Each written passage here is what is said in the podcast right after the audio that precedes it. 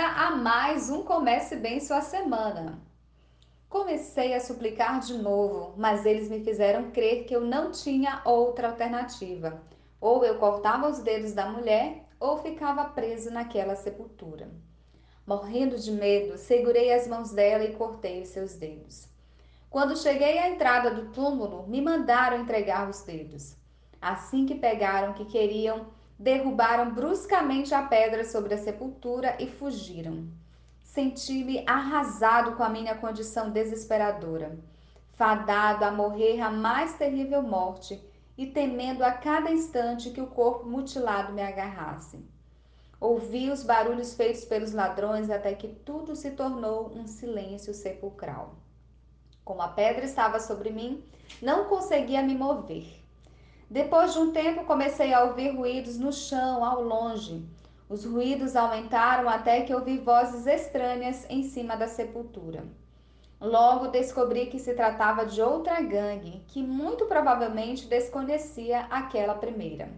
E eles posicionaram a corda deles para mover a mesma pedra.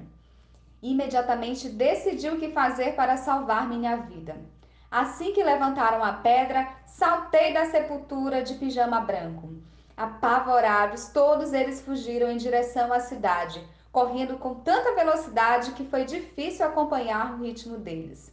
Mas ainda assim eu temia que eles parassem de correr, descobrissem a verdade e me capturassem. Antes de chegar à cidade, eu já me aproximava dos dois que haviam ficado mais atrás.